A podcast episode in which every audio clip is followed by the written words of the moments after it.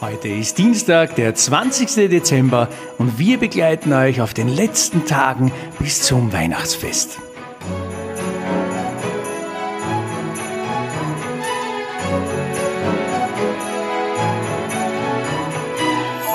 Nur mehr viermal schlafen und dann kommt das Christkind.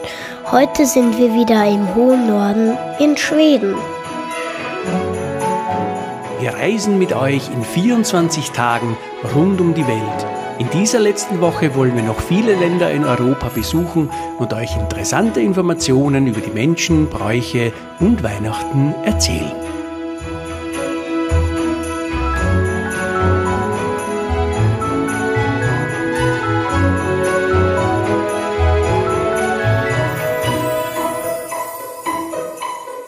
Hallo Moritz, na, wie hat dir unsere Reise gefallen gestern von Norwegen nach Schweden? Gut? Sehr schön. Wir sind gelandet in Schweden. Das liegt eben neben Norwegen, ist aber Mitglied der Europäischen Union und ein bisschen größer als Deutschland.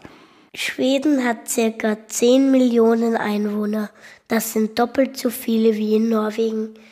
Die Amtssprache ist Schwedisch. Große Städte sind Stockholm und Göteborg. Bekannt sind neben einem großen Unternehmen, das Möbel baut, Schriftsteller wie zum Beispiel Astrid Lindgren. Ja, was hat die geschrieben? Wen hat die geschrieben? Pippi Langstrumpf. Pippi Langstrumpf zum Beispiel, genau. Schweden ist eine parlamentarische Monarchie. Mit wem als Oberhaupt? Dem König. Genau. Und der ist aber mehr so eher was? Eine Vorzeigefigur. Ja, weil die Politik wird von wem gemacht? Parlament. Vom Parlament wird die gemacht, genau. Bekannt ist Schweden für seine schönen Nadelwälder. Dort findet man zum Beispiel viele Wildtiere wie den Dachs oder auch Wölfe oder. Oh, was ist das? Äh, Hilfe. Ach so. Es ist nur unser Elch, der draußen im Garten rumsteht, unser Robert. Ich Ach, gehe Robert. kurz sagen, dass er leise sein soll. Ja. Bin gleich da. Ja, sag Robert, er soll leise sein. Ja, ja, ja. Bis zum Polarkreis ist es dank des warmen Wassers des Atlantiks gar nicht so extrem kalt, wie man vermuten würde in Schweden.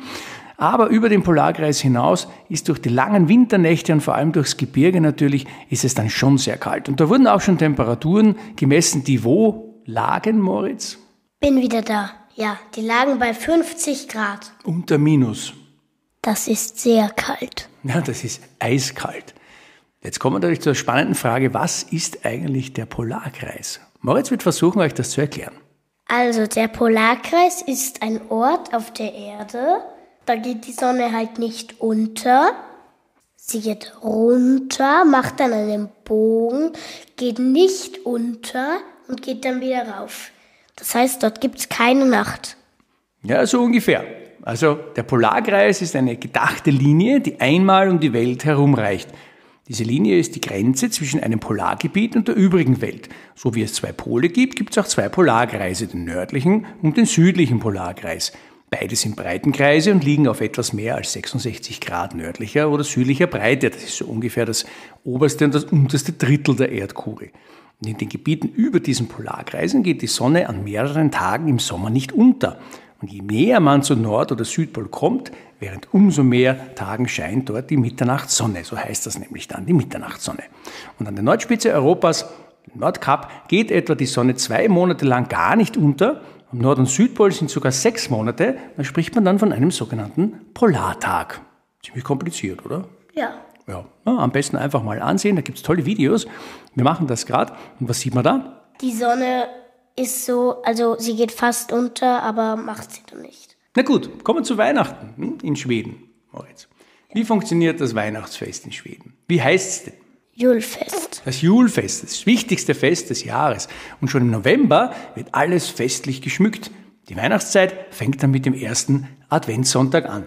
Jetzt haben wir gestern schon ganz kurz erwähnt, wie wir in Norwegen waren, dass die dort auch das Lucia-Fest feiern. Wie funktioniert das Lucia-Fest?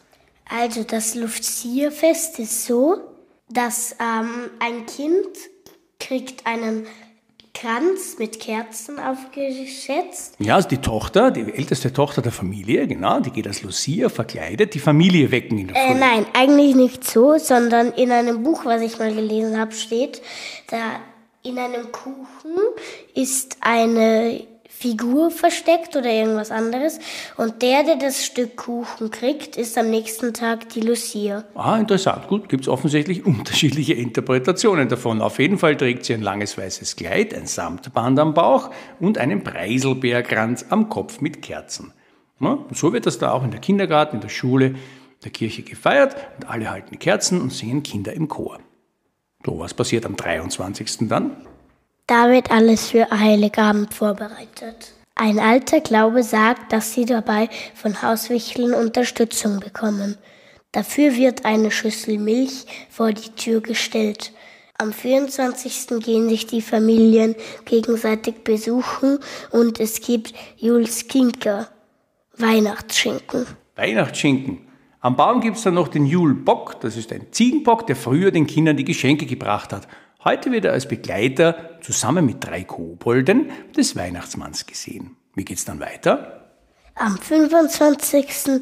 gehen viele morgens in die Kirche. Danach wird mit Familie und Freunden die Zeit verbracht. Zu Ende geht das schwedische Weihnachtsfest erst am 13. Jänner dem Sankt Knutstag. Dem Sankt Knutstag, ja. Und da wird nach einem letzten Tanz dann rund um den Weihnachtsbaum was gemacht? Er wird entsorgt. Er wird entsorgt, genau. Und das Weihnachtsfest geht zu Ende. Und so geht auch unser Podcast heute schon zu Ende, Moritz. Wir haben nur mehr wie viele Folgen bis Weihnachten geplant? Vier. Vier Folgen. Wir bleiben in den nordischen Ländern. Wir machen morgen den Reigen komplett. Morgen geht's nach Finnland. Also dann bis morgen. Tschüss, Baba. Tschüss.